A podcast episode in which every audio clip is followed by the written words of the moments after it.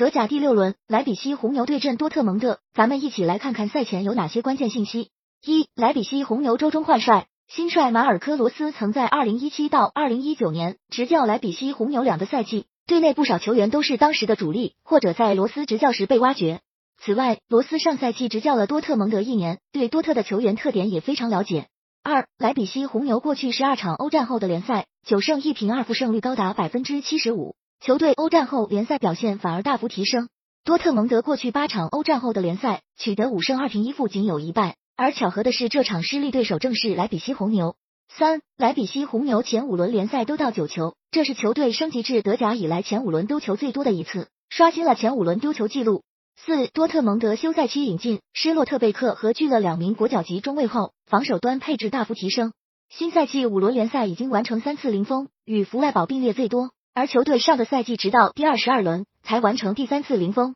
五、多特蒙德前五轮联赛仅打进八球，场均攻入一点六球，这是球队近八年以来前五轮联赛进球最低值。当然，这与阿莱、阿德约米等锋线球员连续缺阵有关。